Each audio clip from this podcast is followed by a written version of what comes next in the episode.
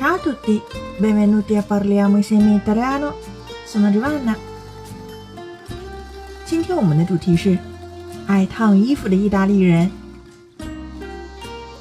我们烫衣服叫做 stirare，而熨斗叫做 il ferro da stiro。Stirare per molte di noi è ormai diventato più un'abitudine che una necessità vera e propria.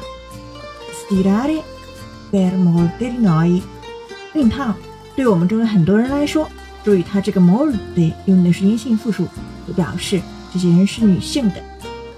对我们中的很多女性同胞来说呢，è ormai diventato più che un'abitudine che una necessità vera e propria。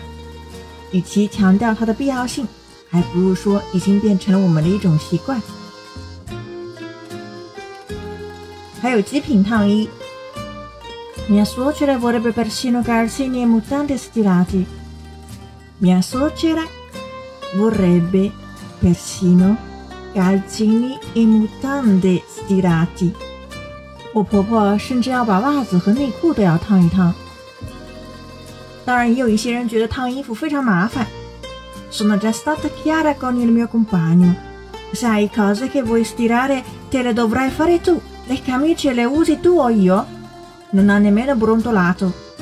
Sono già stata chiara con il mio compagno. 我已经跟我男友说清楚了。Sai, cose che vuoi stirare. 如果你有东西要烫的话，te le dovrai fare tu. 这事儿你自己做吧。Le camicie le usi tu o io? 衬衫是你在穿还是我在穿啊？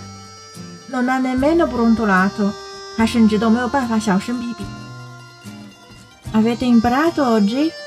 关注微信公众号“咖啡意大利诺”，乔瓦纳的意大利频道。本期是第二百零二期节目，请输入关键词“二零二”即可获得完整文本。